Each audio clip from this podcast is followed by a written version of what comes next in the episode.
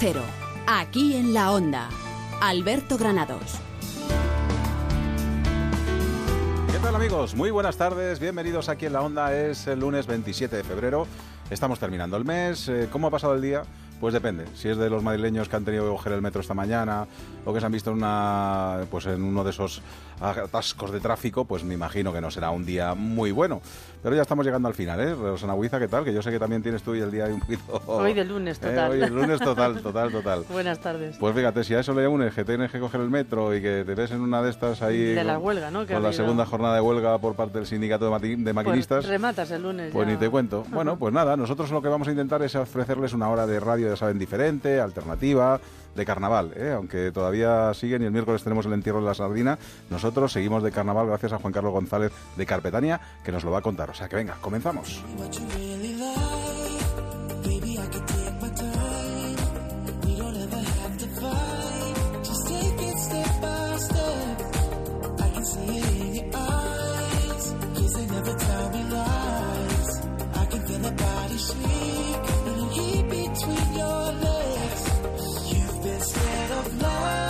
Seguramente esa huelga de metro pues habrá hecho que muchos madrileños hayan ido en coche a su trabajo y no sé si estaremos ahora pagando las consecuencias. Vamos a conectar con la DGT para que nos cuente cómo está la situación del tráfico en las carreteras de la Comunidad de Madrid. Alicia Gutiérrez, ¿qué tal? Muy buenas tardes. Hola, buenas tardes. Estamos viendo mucho tráfico.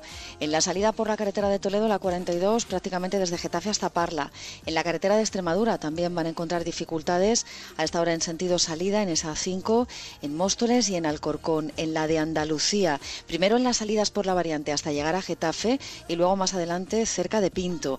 En la zona norte hablamos de dificultades de entrada a Madrid, primero en Torrelodones y más adelante desde Las Rozas hasta la Florida en este tramo, casi hasta Pozuelo en ambos sentidos. En la de Burgos, en San Sebastián de los Reyes, hasta la Cuesta de los Dominicos, casi 6 kilómetros.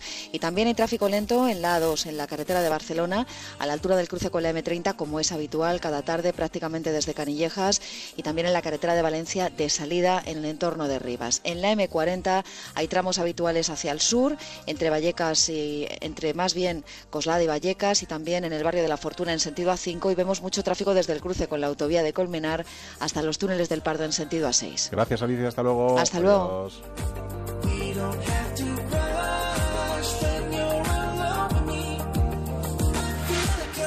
Pues los lunes, ya saben, Ciencia en Madrid con Juan Junoy, que nos va a dar alguna de las novedades científicas de esta semana. Luego nuestro paseo diferente con los amigos de Carpetania Madrid, que en este caso va a ser Carnavales en Madrid, fiestas pecaminosas más pecados y pecadores, ¿eh? o sea que hay que estar atentos. Y luego la alegre cofradía del entierro de la sardina, ya saben que hacemos una parada durante ese paseo. Pero antes, vamos a mirar los cielos. Elena Millambres, ¿qué tal? Muy buenas tardes. Hola, buenas tardes. Una ¿qué de cal y una de arena. Nos diste un sábado que yo, vamos, estuve disfrutando diciendo, por el amor de Dios, qué día más bonito. Luego ya el domingo un poquito de frío, día así, ah, raruno, raruno. Y hoy igual, ¿eh? Hoy había así un poquito de sol, un poquito de frío, un poquito de nube. Estamos Lo de ayer era un poquito de niebla, que a lo mejor teníamos Sí, el día un poquito sí, sí, más cerradillo, ¿no? Sí, la calima, la calima, dicho sea. No, la calima se fue. Ah, no se culpes fue. a la calima de tus problemas. No culpes a la calima de se tus males. Oye, eso podría ser una película, ¿eh? Hombre, claro, la calima y los fenómenos meteorológicos dan mucho juego, porque por ejemplo hoy he hablado, ¿tú sabes lo que es la niebla de la muerte? La niebla de la muerte, ¿no? No, La pero me viene bien para... la conoce. La muerte blanca, sí. Pues hoy he hablado de ello en Telemadrid, así que otro día, Ah, ya sabes, no te puedes perder el espacio del tiempo porque ahí estamos. Vale, vale, estaré muy atento, estaré muy atento. Bueno, vamos con la Mañana, que mañana, mañana, que mañana también puede llover. Ah, Así que tenemos el día una de cal y una de arena. lo Hemos sueltas así, sin, sin anestesia.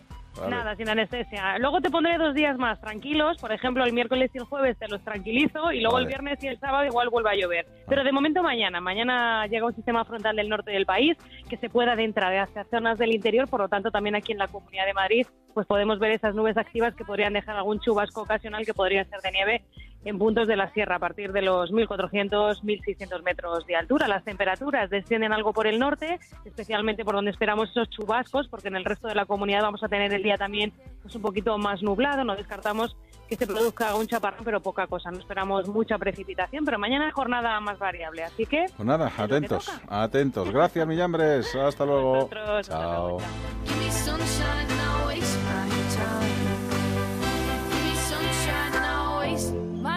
time. Y si no sabe por qué no le funciona ninguna dieta, por qué no reduce volumen y por qué retiene líquidos, Rosana Huiza tiene la respuesta. Pues sí, mira, sabes que muchas veces esto ocurre porque existe una sensibilidad alimentaria que si se corrigiera, los tratamientos para adelgazar funcionarían. La sensibilidad a uno o varios alimentos puede ser la causa de diversos síntomas y dolencias y también la causa de trastornos en la metabolización y absorción de los alimentos, lo que produce malos resultados en los tratamientos de adelgazamiento. El estudio de la sensibilidad alimentaria mejora los resultados de las dietas de adelgazamiento y si se combina con crioterapia acelera los resultados de reducción de volumen y activa la circulación sanguínea, además de mejorar el estado de salud. Y como Adelgar cumple 23 años, lo celebramos con un 50% de descuento en su estudio de sensibilidad alimentaria y en su tratamiento de adelgazamiento. Llame al 91 577 44 77 o entre en adelgar.es.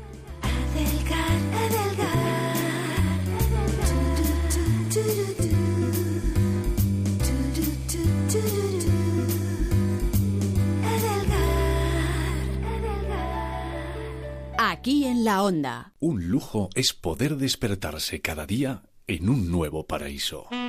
Disfrute del lujo de vender su casa con Gilmar y celébrelo con un crucero para dos personas. Consulte condiciones en el 900-121-900 o en terregalouncrucero.com. Gilmar, de toda la vida, un lujo. Para comer la verdadera carne de buey solo hay un restaurante, El Rincón Asturiano, el único con ganadería propia de Madrid. donde sirven el mejor churrasco y el verdadero chuletón de buey. Los pescados de roca de Luarca y las faves. Calle Delicias 26, 91 530 89 68, elrinconasturiano.com. Y recuerda, que no te den vaca por buey. Media Vuelta Producciones presenta Memory Pop Festival. El sábado 1 de abril, en la Plaza de Toros Cubierta de Valdemorillo, Madrid. Los Secretos. La Unión. Y Modestia Aparte.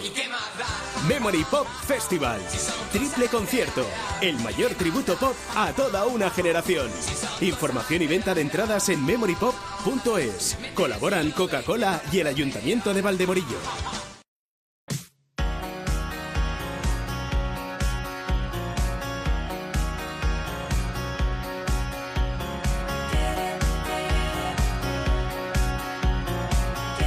Cero. Aquí en la onda. Alberto Granados.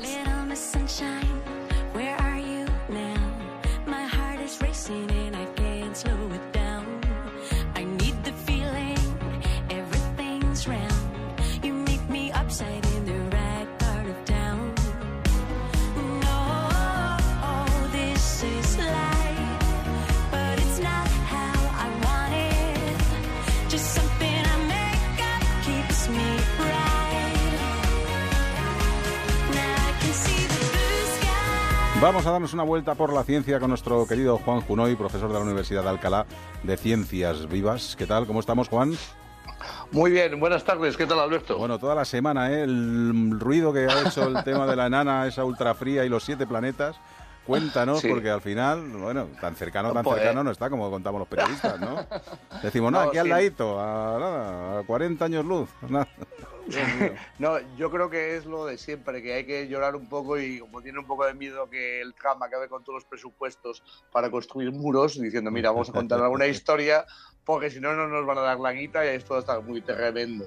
Pero es, es divertidísimo, ¿eh? la verdad, porque si entras tienes hasta una representación de los siete planetas. Vamos, el movimiento no está mal, o sea, está muy bien. Hombre, Esto de exoplanetas, sí, esto de exoplanetas, pero ya te digo, están hasta, estoy ahora mismo con el gráfico, están pintaditos todos, tienen unos océanos preciosos, hay uno que son azules, otro que son naranjitas a manchas, otros verdes, y claro, la idea, la idea que se hace la gente eh, es realmente falsa, lo único que ha ocurrido es que, fíjate, se han detectado, bueno, como se detectan siempre los exoplanetas, eh, realmente orbitan alrededor de una estrella, ¿y qué es lo que ocurre? Disminuye la intensidad lumínica eh, precisamente cuando pasa por delante de la estrella, ¿no? Ujú. Entonces eso, de esas variaciones permiten de alguna manera estimar el tamaño de ese planeta, de ese pequeño planeta que pueda ocurrir. Pero claro, 42 años luz, 40, 42 años luz, ¿eh? eso es tremendo, una distancia que es imposible casi de calcular.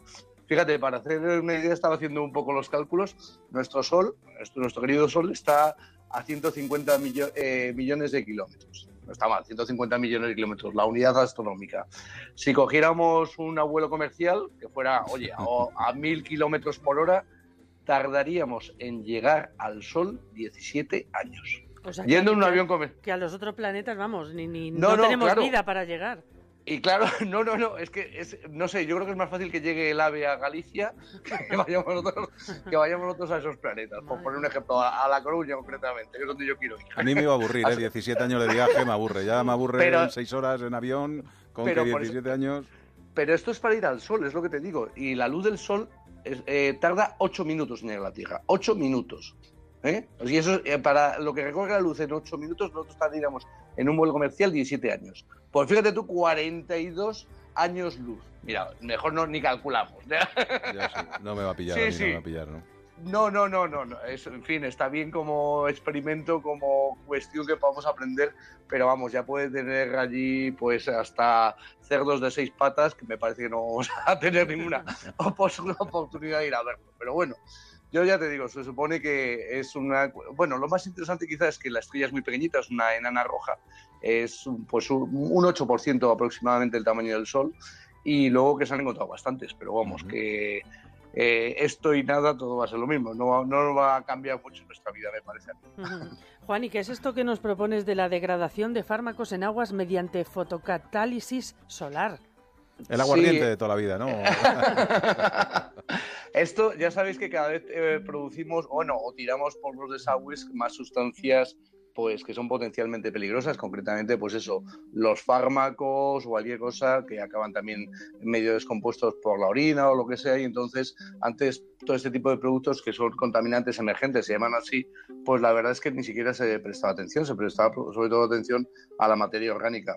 Y entonces lo que han hecho un grupo de la Universidad Autónoma es estar trabajando con, bueno, pues con una, una arcilla en realidad que tiene bastante dióxido de titanio y lo que está haciendo es que, bueno, pues de alguna manera utilizando la energía solar, ellos tienen en el laboratorio una radiación solar ¿eh? pequeñita, un aparato que produce, pues esto activaría estas arcillas y son capaces de reducir, en realidad, bueno, de oxidar a, estos compuestos para que bueno, pues no sean dañinos y podamos eh, realmente devolver el agua en las mismas condiciones. Y es una, eh, vamos, una técnica de estudio bastante innovadora, lo que se llama esto que os comentaba antes de contaminantes emergentes, ¿no? Y claro, la idea es pues que si nos tomamos un octalidol, una aspirina, cualquier cosa, pues aquello no acabe tomando eso también las pobres ranitas, los peces, lo que ya en el río, ¿sabes? Esa es la, la idea. Ajá. Oye, y por fin han descubierto la anisoplina. Sí, que tiene un nombre chulo, ¿eh? Hombre, Anisoplina. yo te lo digo Vale. todo como si supiera de qué voy, ¿eh? Yo como si No, supiera a de lo mí- que estamos hablando, fíjate. Me ha, me ha hecho mucha gracia el nombre, porque oye, llamarla anisoplina pues, Sí. también parece que es alguien que se dedica a soplar por ahí alguna cosa, pero bueno.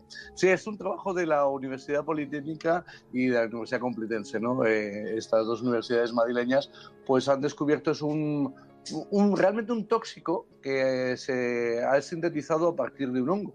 Y entonces ver cómo es el mecanismo de acción para utilizarlo pues como un insecticida.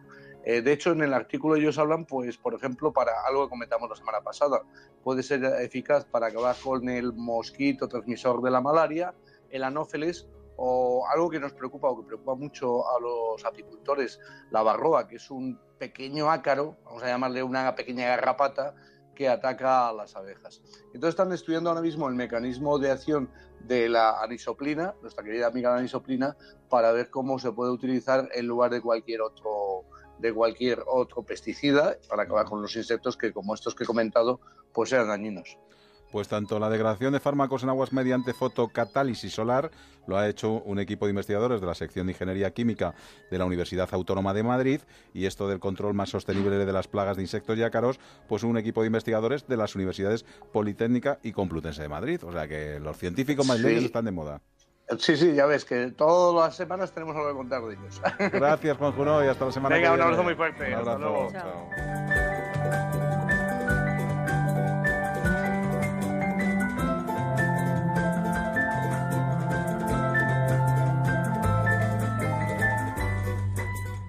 Onda Cero, aquí en la Onda. Atención, si eres un afectado por la demanda colectiva de preferentes recientemente perdida por Adicae, ahora puedes demandar a tu banco individualmente. Infórmate en bufeterosales.es o en el 91 550 1515. Más de un 99% de éxito y más de 12.000 sentencias ganadas, sin cuota de entrada ni provisión de fondos. bufeterosales.es o 91 550 1515. Cambiar los neumáticos nunca fue tan fácil. Entra en ineumáticos.es, introduce tu matrícula y te decimos cuál se adapta mejor a tu coche entre más de 100 marcas, al mejor precio, sin colas ni esperas y con la máxima comodidad. Tú eliges. Cámbialos en tu taller de confianza o si lo prefieres, nosotros lo hacemos por ti. En tu casa, en la oficina o donde quieras. ineumáticos.es, a un clic de tu coche.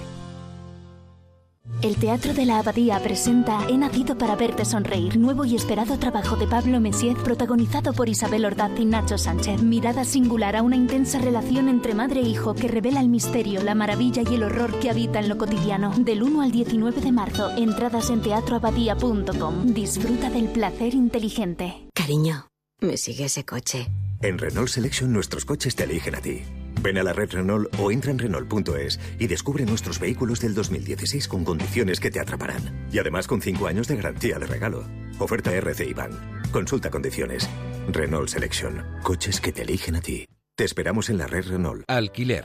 Acción de alquilar. Negocio por el que se cede una cosa a una persona durante un tiempo a cambio de una rentabilidad. Seguro. Adjetivo. Que es cierto. Libre y exento de todo peligro o riesgo. Si piensa en alquilar, ya sabe. Alquiler seguro. 902 37 57 77. Alquiler seguro. 902 37 57 77. Hay un lugar donde la cocina es deliciosa, donde puedes tomar una copa y disfrutar de la música, con una fantástica decoración de diseño y todo a precios increíbles. Basarri, calle Toledo 82. Prueba su hamburguesa especial de carne de buey, sus pescados y arroces. Elige entre más de 80 ginebras para tu gin tonic y pásatelo en grande en su cueva centenaria para eventos. Infórmate en basarriginclub.com. La reforma que tú buscas la encontrarás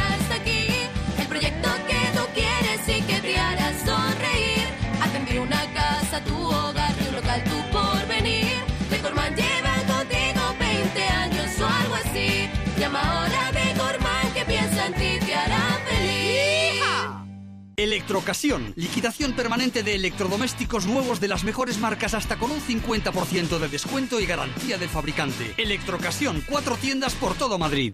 Si quieres escuchar los audios de nuestros programas, entra en ondacero.es. Aquí en la onda. Cuántas cosas yo viví caminando por Madrid, por los barrios y las avenidas. Tal vez tome un botellín y me siente a escribir en un bar.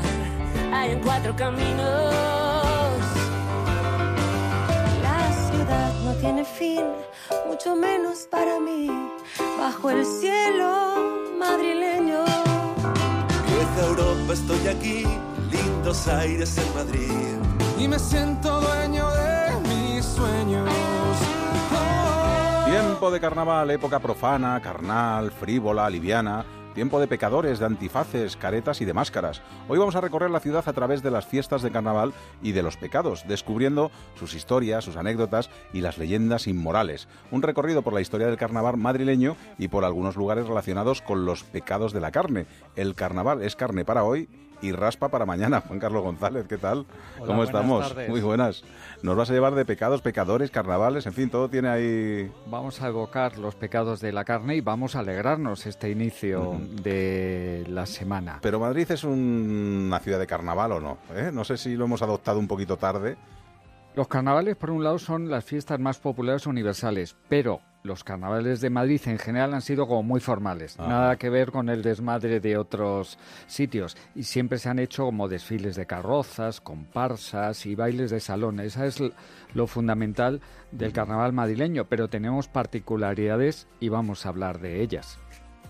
Bueno, pues comenzamos, si te parece, eh, con el origen, ¿no? Eh, ¿Cuándo empieza el carnaval? Pues de manera organizada en, en Madrid nos podemos ir a la época de los Austrias. A finales del siglo XVI ya se daba en Madrid el pregón de carnaval.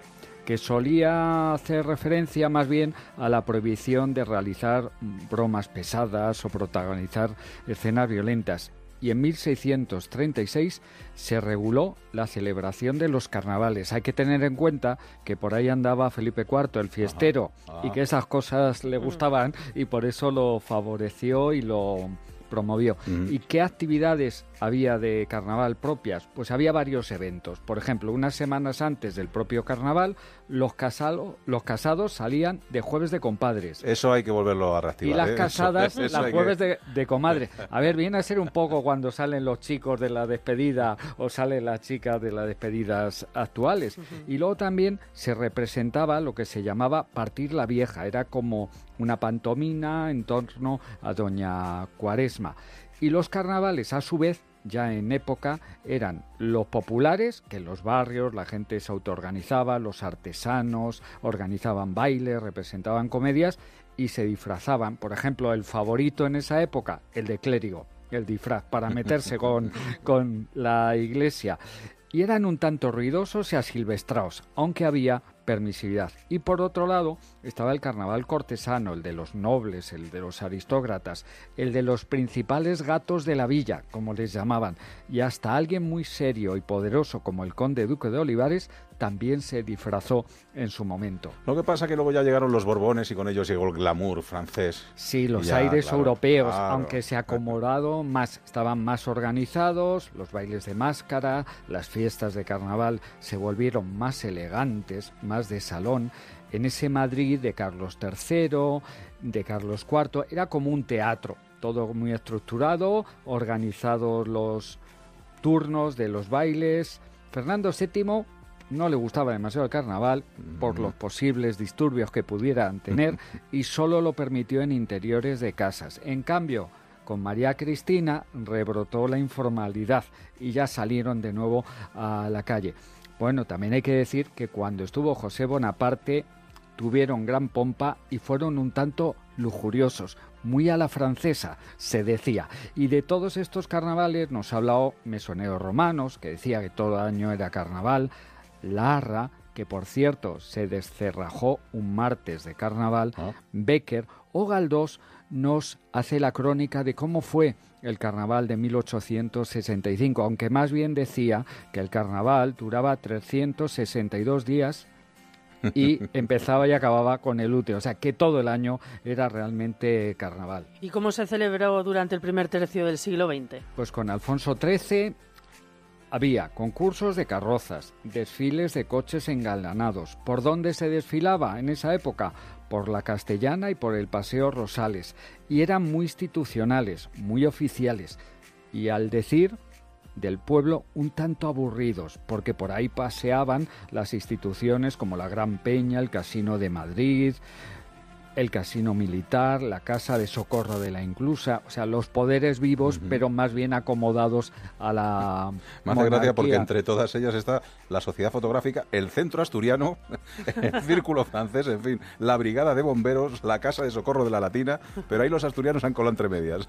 Seguramente es que tenían subvención Ah, y bueno, por eso ya, estaban arrimándose. En cualquier caso de eso, Baroja también nos habla cómo eran esos eh, carnavales y también nos habla de los vendedores, que había calderas de buñuelos en las calles, etcétera, etcétera. Amigo, pero llegó Franco y con Franco es eh, la prohibición de los carnavales en Madrid. Exactamente, no se Ah. podía estar en las calles al- armando alborozo y se prohibieron los carnavales durante todo el franquismo. Bueno, en Canarias o en Ciudad Rodrigo eran como excepciones, pero aquí en la capital no podía haber carnaval ni enmascararse. Y hay que esperar hasta los años 80, con Tierno Galván como alcalde de Madrid, cuando vuelven los carnavales. Por ejemplo, en las Vistillas se celebraron fiestas de carnaval y luego también se abrió a los barrios con las juntas de distrito, que es un poco lo que está enlazando de nuevo el, el ayuntamiento. El ayuntamiento ahora, los desfiles no son esos tan pomposos de los últimos años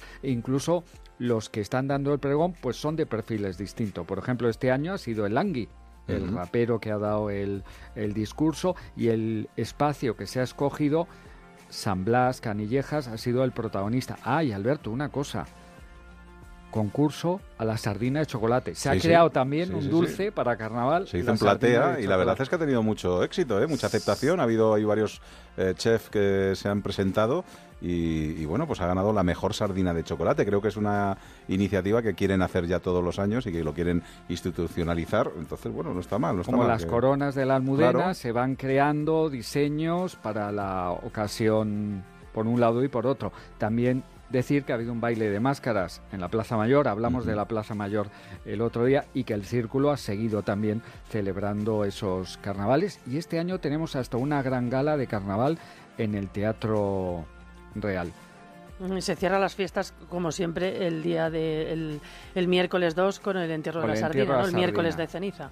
Pero si queréis os llevo a lugares relacionados con los pecados de Bagdad. Estábamos deseándolo. deseando, Estábamos sí, sí, deseándolo, sí. a ver. Claro, entre tanto carnaval, vamos a decir dónde se pecaba más. Venga. Por ejemplo, en la Casa del Pecado Mortal, que estaba en la calle Hortaleza número 88, que se llamaba Real Casa de Santa María Magdalena de la Penitencia, era un convento de arrecogidas. Esto es, Oye, ahí de tengo yo pecadoras. una historia en mi Madrid Oscuro, en el libro de Madrid Oscuro, relacionada con esa casa del pecado, que pone los pelos de punta, ¿eh? Exacto, O sea, que un tanto turbio Sí, era lo sí, que sí, ocurría allí, aunque se daba de comer, de vestir y se instaba la virtud, aquellas mujeres descarriadas y de mal vivir que llegaban y una vez en su interior solo podían volver a salir para casarse o profesar como monjas. Realmente tenía algo de celda, galera, como se decía. Fíjate que iban esas entonces. procesiones por la noche, en la que iban asustando a todos aquellos que tenían ahí, que salían por la noche, y que tenían ahí relaciones con las prostitutas y demás. Iban en procesión esos monjes con esa campana, haciendo procesiones nocturnas y daban, asustaban a todo aquel que se quería acercar a una prostituta. O sea que- creaban muchos problemas de conciencia. Ese era realmente uno de los objetivos. Otro sitio de pecado tradicional en Madrid, el Teatro Eslava, en la calle Arenal. Eso sí, con la iglesia de San Ginés al lado. Ah. Era más bien el Eslava un sitio de pecado que de virtud. ¿Y por qué? Allí se reunía la farándula madrileña y allí se estrenaron zarzuelas pecaminosas como La corte del faraón, con el ahí va, ahí va, que mareo. Y luego estaba, pues al lado, San Ginés. O sea, era un sitio de mucha algarabía. O en lo que es ahora el barrio de las letras, las famosas cuatro esquinas de la calle Chegaray. Barrio animado que tenía su espacio picantón en lo que era la antigua calle del Lobo, luego Chegaray, las meretrices que no trabajaban en un lugar cerrado en la zona tenían cuatro esquinas para ofertar sus servicios. También decir que justo en una de las esquinas estaba Los Gabrieles, un sitio de fiesta, de jaraneo, de flamenco y también de pecado. Bueno, y una zona en concreto donde también Ah. había- sucedían cosas pecaminosas, la Costa Fleming. Tenía ahí, por lo menos se hablaba de ello, ¿eh? Toda una marca. ¿Cuándo surge la Costa Fleming? Pues a mediados de los 50, los soldados norteamericanos de la base de Torrejón se establecen en algunos modernos y sofisticados apartamentos en torno al Estadio Bernabéu. Lo llamaban la Corea Española, porque justo en esa época estuvo la guerra de Corea y en torno a esa calle Doctor Fleming había nuevas formas de vida nocturna. Recordar que estamos todavía en época de Franco, pero hubo cierta permisividad. ¿Por qué? Porque había dólares, whisky y a veces incluso azafatas suecas que daban un aire especial al barrio y Madrid. Y el término Costa Fleming lo acuñó el reportero Raúl del Pozo y se convirtió en la zona más golfa de Madrid durante los años 60. Y mucha gente de la farándula se asomó a la Costa Fleming, artistas, cineastas, escritores, músicos, y se ha recogido. Por ejemplo, hay una novela de Ángel Palomino, publicada en 1973, que habla de la Costa Fleming, o incluso José María Forqué hizo una película, Madrid, Costa Fleming, y se cuenta que las juergas eran hasta el amanecer y que aparecían chicas alegres.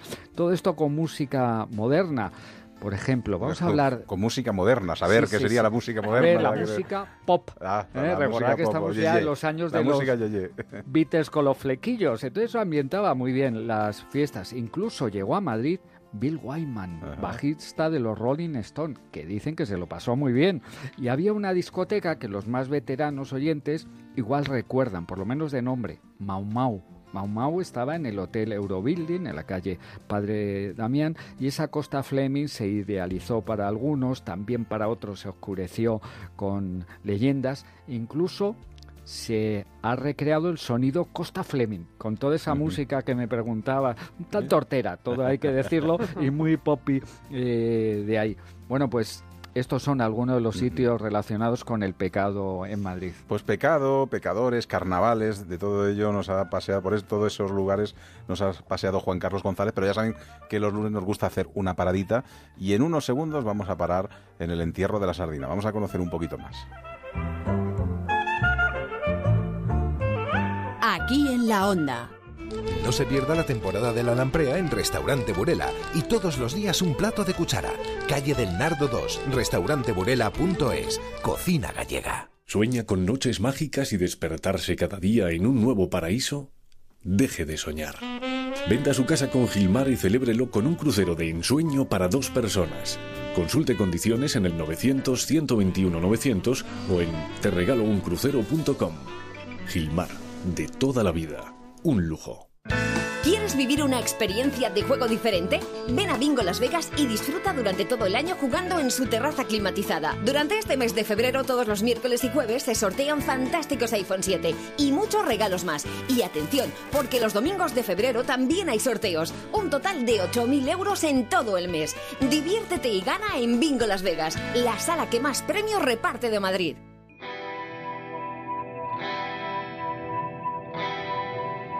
Onda Cero. Aquí en la onda. Los olvidados y los pobres, unámonos a las procesiones.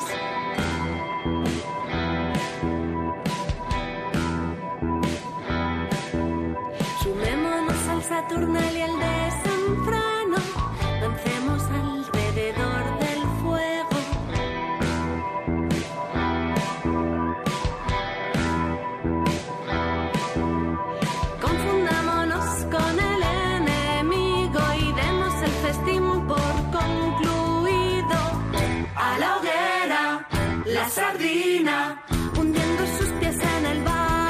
Carlos González, no sé si se sabe muy bien el origen de lo del entierro de la sardina, porque unos dicen que si eran sardinas que con el calor se pudrieron y hubo que enterrarlas, otros dicen que eran carne de cerdo que, que se enterró y que había una parte de la carne de cerdo que se le llamaba sardina. Eh, ¿Cuál sería lo más acertado? ¿Tú qué crees? Hay varias versiones. Lo de la higiene tiene que estar presente, como tantas cosas que hacen que se coma o no se coma un producto determinado. Bueno, vamos a ver si lo sabe Jesús Mantecón, que es miembro de la cofradía de la alegre, la alegre cofradía del entierro de la sardina. Jesús, ¿qué tal? Muy buenas tardes. Hola, buenas tardes. ¿cómo Bueno? ¿a quién le damos la razón? ¿A los que dicen que era la sardina o a los que dicen que era el cerdo? Pues bueno, eh, tiene todo tiene su, su concomitancia, aunque no lo parezca, puesto que según eh, un investigador cronista de topón y topónimo de la, de la Villa de Madrid, que es don Luis Aparici, este sí ha conseguido encontrar la relación entre el cerdo y la sardina. Y es que los aparceros, los, eh, eh, todos los que trabajaban por aquella época, estamos hablando de la época de Carlos III, donde sí existe un, un documento datado de Carlos III que manda enterrar una partida de cerdos con peste en la ribera de Manzanares, muy cerca de donde nosotros enterramos, en la fuente de los pajaritos, de donde nosotros eh, enterramos a nuestra querida sardina, pues bueno, este cerdo o este y esta sardina en teoría no tiene nada que ver. Pues bueno, Luis Aparici consiguió encontrar el eslabón perdido y era que el, en estos aparceros o esta gente, los horteras de la época, todo, todo este tipo de gente que trabajaba a sueldo, tenían 10 minutos de descanso que se tomaban un trozo de hogaza de pan y una especie de tocino o panceta. Bien, pues esa tira de tocino popularmente se la conocía como la sardina la sardina del almuerzo. Y no era una sardina como tal, sino un trozo de tocino o panceta. Y de ahí que a lo mejor, uniendo las dos cosas, eh, tengamos el, el famoso entierro de la sardina como tal y que ahí es donde está la, la, la unión entre lo que es el cerdo propiamente dicho y la sardina y no como se ha querido hacer bucólicamente que se entierra el pescado para que sigan las carnes tolendos y para que siga el carnaval Oye Jesús, lo que sí es cierto es que lo tomáis muy en serio esto de, del entierro de la sardina, ¿eh? y lleváis muchos años. ¿eh?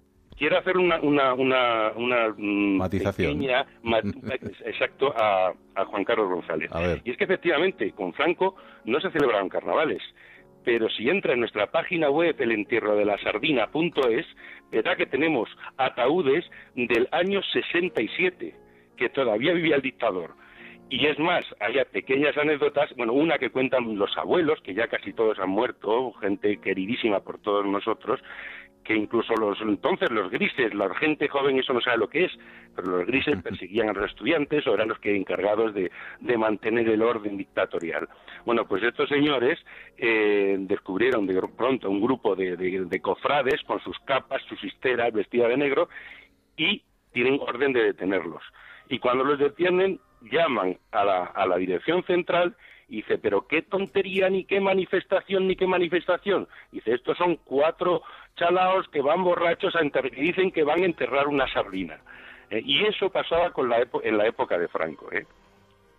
Bueno, me refería institucionalmente, que no se Ah, organizaban. Sí, sí, sí, sí, Eh, pero bueno, que, que, que quiero que... No, es simplemente un matiz, ¿no? Lo que efectivamente han subido. Luego, cuando ya pudimos eh, eh, eh, registrarnos en, en la, en la Asociación Madrileña de la Comunidad de Madrid como Asociación Cultural sin ánimo de lucro, eso ya fue incluso posterior a la celebración de nuestros estatutos por los que nos regimos, que, los estatutos los creó nuestro gran preboste, don, don Serafín Guillén, que es un pintor que es al que le debemos un poco la, la no pérdida de, del entierro de la sardina, porque era algo tan arraigado en el pueblo madrileño y es algo mucho más popular que los grandes desfiles de, de la, de la castellana o los grandes eh, re- reuniones de carnavales en el casino.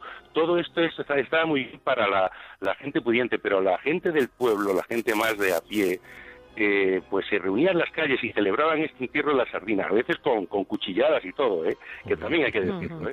Jesús, ¿y quién, quién son los miembros? ¿Quiénes pueden formar parte de la cofradía? ¿Se puede un, cualquier, ciudadano puede Pues Cualquier serlo? madrileño, cualquier madrileño. De hecho, nosotros en nuestra cofradía hay médicos, hay artesanos, hay fontaneros, hay literatos. hay- yo no sé si os acordaréis de nuestro queridísimo José Luis Pecker, que también fue cofrade. Sí, sí, sí, sí. Padre, su hijo sigue estando en la cofradía. Eh, mm, ha habido nombres, ah, incluso algún militar tuvimos. De hecho, es más, otra de las anécdotas que cuentan los mayores es que un general de, pues creo que era un general de división, pero iba con su coche oficial y todo, eh, cuando nos vio pasar eh, por, por, por el diseño, ¿y estos dónde van esta gente? Este grupo de, de- de- de- estoy hablando todavía vía Franco. Total, que se bajó del, de- del coche y se animó y se tomó unos vinos con nosotros y nos siguió, un- bueno, con nosotros yo no estaba en esos momentos, evidentemente soy más joven, pero que, que también se unió a la, a la cofradía. Por eso digo que es de toda la rama. Todos, eso sí, nacemos de una zona muy castiza que es el rastro de Madrid y estamos vinculados casi todos al rastro de Madrid, entre, pues no sé, anticuarios, artesanos, pintores, artistas. Mm, hay una amalgama de, en, en la cofradía que todo, todos estamos, todos estamos unidos. Oye, y os lo pasáis bien, ¿no? Si, si no, no se apuntaría tanta gente. Hombre, bueno, tratamos de pasárnoslo bien y sobre todo transmitir esta tradición tan madrileña al resto de Madrid. Que la, la vorágine de, de- de la, de- de la propia ciudad, del- para que progrese, para que tal, tanto coche, se come las propias tradiciones de la, de la, de la ciudad.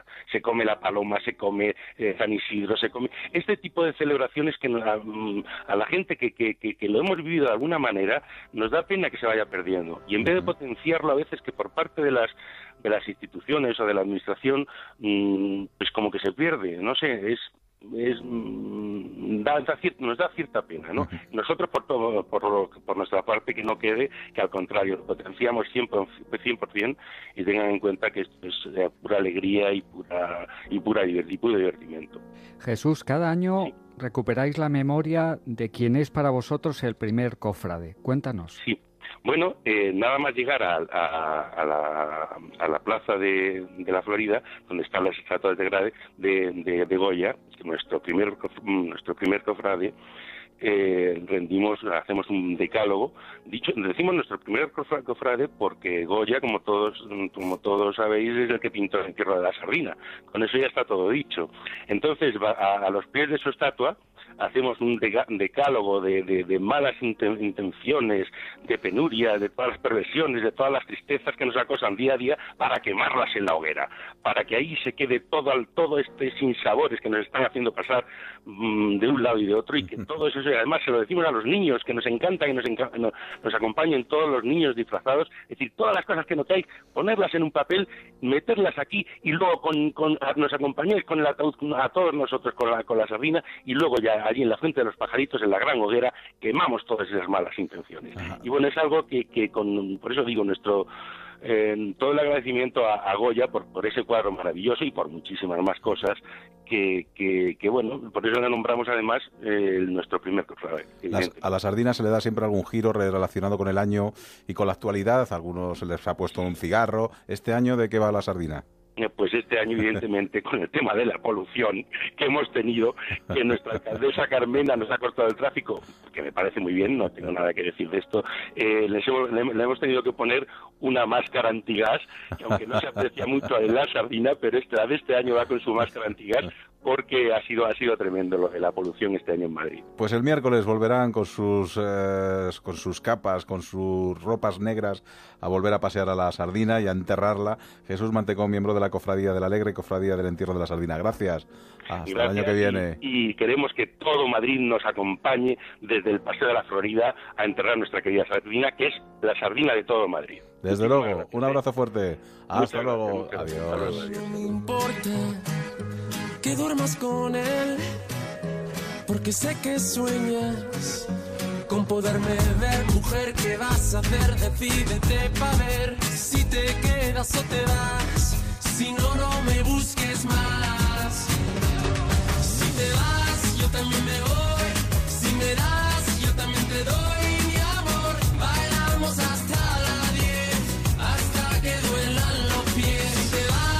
Desde luego como el Madrid, ¿eh, Rosana Huiza? Hay.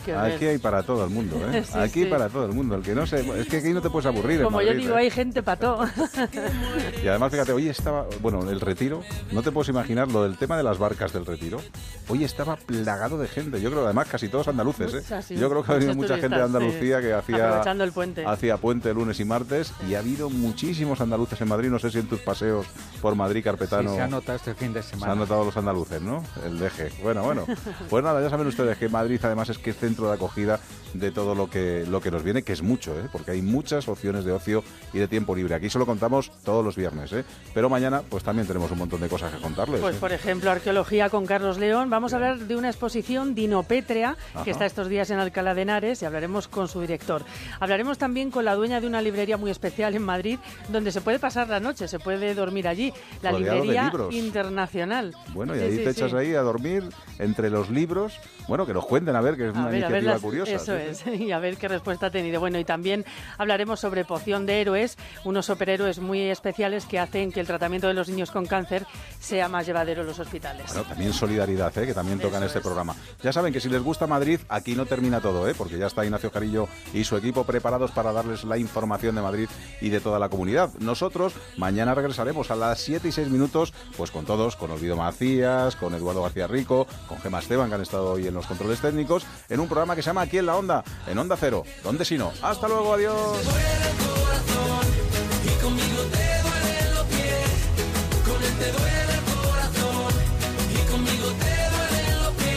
Solo con un beso. Yo quiero acabar ese sufrimiento que te hace llorar.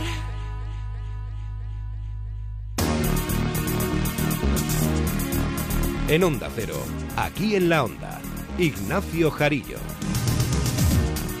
Buenas tardes. Las consultas ciudadanas dan luz verde a la nueva Plaza de España, a la remodelación de la Gran Vía y al billete único de transporte. Han votado más de 200.000 personas de los casi 3 millones de vecinos de la villa, pero para el gobierno de ahora Madrid es un éxito. Para la oposición, una forma de propaganda, dice el PP.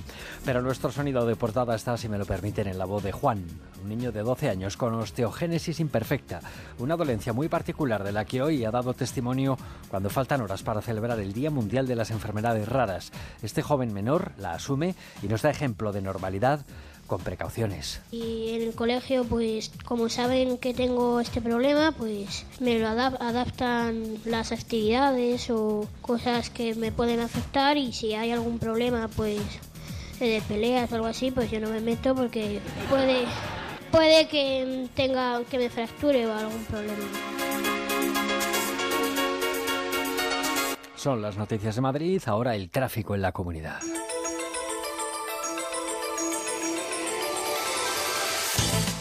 Mijael Martínez de GT, ¿qué tal? Buenas tardes. Buenas tardes, hay dificultades en estos momentos en la M40, retenciones entre Hortaleza y Coslada hacia la A3 y en Pozuelo hacia la carretera de Extremadura. Tráfico lento para salir de Madrid por la A5 en Móstoles, la A6 en la zona de Majadahonda, en la carretera de Andalucía y en la de Toledo en ambos casos hay retenciones en Getafe, también en sentido salida, en la A3 en Rivas o en la de Burgos en San Sebastián de los Reyes. En sentido entrada hacia Madrid hay tráfico lento en la de Burgos, en la Cuesta de los Dominicos o en la de Barcelona entre los recintos feriales y la M30. Hay un lugar donde la cocina es deliciosa, donde puedes tomar una copa y disfrutar de la música, con una fantástica decoración de diseño y todo a precios increíbles. Basarri, calle Toledo 82. Prueba su hamburguesa especial de carne de buey, sus pescados y arroces. Elige entre más de 80 ginebras para tu gin tonic y pásatelo en grande en su cueva centenaria para eventos. Infórmate en basarriginclub.com. Éxito en las votaciones populares a juicio del delegado de participación que ha tenido la convocatoria de ideas sobre las- los asuntos de los que nos referíamos en portada.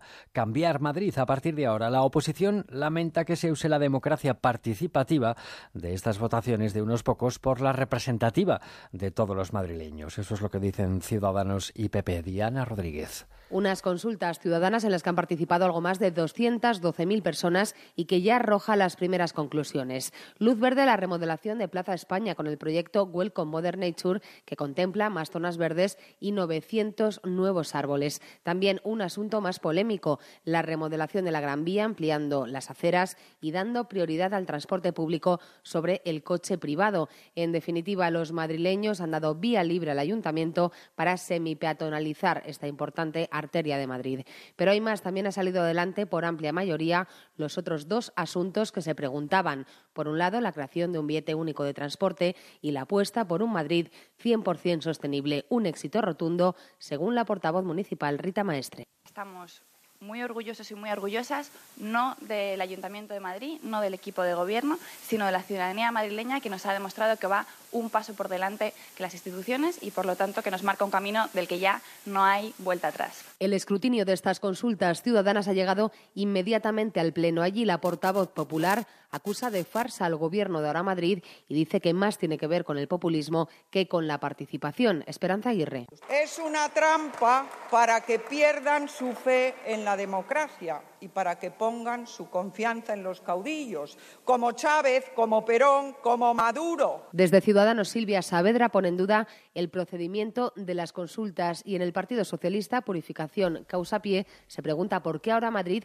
ha preferido presentar el escrutinio antes del Pleno. La Policía Municipal ha multado hasta tres veces a las mujeres acampadas en la Puerta del Sol desde hace 18 días, ya lo saben, pidiendo un pacto de Estado contra la violencia de género. Victoria Verdier. Estas mujeres en huelga de hambre tienen autorización de la Junta de Distrito Centro para permanecer acampadas en la Puerta del Sol, pero no para instalar carpas ni ocupar más vía pública de la permitida. Ese es el motivo, según el área de salud y seguridad del ayuntamiento, de las tres multas que les impuso la policía la semana pasada. Las dos primeras en cuestión de 12 horas. Multas que han generado malestar entre las mujeres de la asociación Vela Luz. Su presidenta es Gloria Vázquez. Llegó la policía y les dijo que, que estaban ocupando, ocupando espacio y bueno, pues nos puso la multa. Luego, pasadas 12 horas aproximadamente, volvió otra vez la policía y nos volvió a poner otra multa. Y luego la tercera multa, pues al cabo de dos días, estaban las, las mantas en un lateral tapadas con un plástico para la gente de, de fuera por si volvía a llover y volvieron a ponernos otra multa. Las mujeres acampadas no saben a cuánto ascienden las sanciones, pero están preparadas para recurrirlas. El ayuntamiento ha querido dejar claro que están alineados con las reivindicaciones de estas mujeres y también piden un pacto de Estado contra la violencia de género. De las ocho que iniciaron la huelga de hambre, 18 días después solo continúan cuatro. Y en política de partidos, en Madrid, hoy hablamos de Luis Asúa, que se ha inscrito formalmente hoy en el proceso de primarias para lograr la presidencia del PP de Madrid como único contrincante, ya lo saben, de Cristina Cifuentes, aunque ha asegurado que si pierde en la primera vuelta, lo dejará. Carlos León. El candidato Luis Asúa ha insistido en invitar a la candidata Cifuentes a que participe en un debate de guante blanco, en el que ambos puedan confrontar ante los militantes sus respectivos idearios. Además, ha criticado que no se ha informado por carta a los afiliados y ha anunciado que si pierde las votaciones del próximo 12 de marzo, dimitirá de inmediato. Ya la segunda vuelta es imposible. Yo creo que yo lanzo el guante, Cristina Cifuentes o yo, el, el, que, el que gane o pierda, tiene que, que dimitir esa noche o en, la, en, la, candidatura. No se puede ir a una segunda vuelta con el mismo colegio electoral, pero que tienen que votar en el hotel auditorio que no tiene transporte público el, en el puente de San José. A mí eso sí que ya me parecería una trampa eh, imposible. O sea, yo se la, lanzo ese guante. Si yo el 12 de marzo no soy el primero, dimitiré en el acto. El candidato ha repetido que quiere un partido de afiliados y no de dirigentes. Hay más noticias de Madrid, se las contamos después de esta pausa. Líder europeo en tratamientos definitivos contra la humedad. Murprotec. Multinacional con más de 60 años de experiencia con tecnología exclusiva y patentada. Murprotec. Compañía con más de 11.000 intervenciones al año y certificada con el sello de calidad ISO 9001. Murprotec. Tratamientos garantizados durante 30 años y servicio personalizado antes, durante y después del tratamiento. Murprotec. Llama al 930 1130 o entra en www.murprotec.es y pide un diagnóstico sin compromiso. En el mes de marzo ilumina tu cocina con Schmidt. Esta cocina y ese vestidor. Me encanta, cariño. Y a mí, como que es un auténtico hecho a medida. Una verdadera Schmidt a partir de 6.400 euros electrodomésticos incluidos del 4 al 25 de marzo con precisión milimétrica. Schmidt, el hecho a medida ya no es un lujo. Ver descripción y condiciones en tienda y en schmidt-cocinas.es. ¿Sueña con noches mágicas y despertarse cada día en un nuevo paraíso? Deje de soñar. Venda su casa con Gilmar y celébrelo con un crucero de ensueño para dos personas. Consulte condiciones en el 900-121-900 o en terregalouncrucero.com.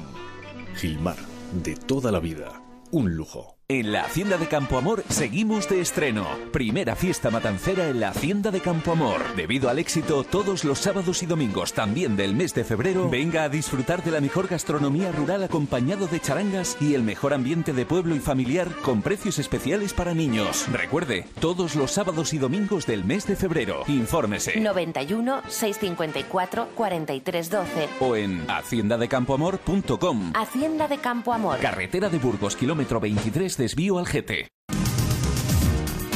Hay más noticias de Madrid con Victoria Verdier. El sindicato de maquinistas de metro seguirá con los paros y estima el seguimiento de la huelga de hoy en el 100%. La compañía en solo el 7% de participación. El Ayuntamiento de Madrid pide a la comunidad que baje el nivel de preaviso a 180 microgramos en el protocolo anticontaminación para cumplir con lo que exige Europa. Condenados el futbolista Lucas Hernández y su expareja 31 días de trabajo a la comunidad por el incidente violento que obligó a intervenir a la policía. La Comisión de Investigación sobre Corrupción Política en la Asamblea llama al expresidente regional Ignacio González el 10 de marzo en el que se tratará el caso del espionaje. El Ministerio del Interior inaugura el pago telemático de las tasas de expedición del DNI y del pasaporte para que los ciudadanos efectúen ya el pago en la cita previa. El concejal socialista de Madrid, Antonio Miguel Carmona, propondrá en el Pleno que una calle de la ciudad recuerde a las víctimas del Jack 42.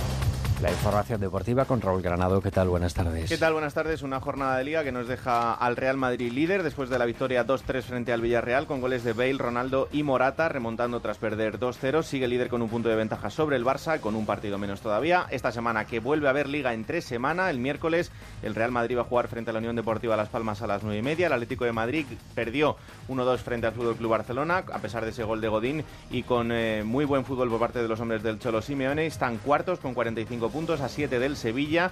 Jugarán el jueves frente al Deportivo de La Coruña a las 9 menos cuarto de la noche. El Leganés que ganó 4-0 al Deportivo de La Coruña. Victoria importantísima. Este martes se verá las caras frente al Valencia. Es todo. Les dejamos con la brújula y David el Cura.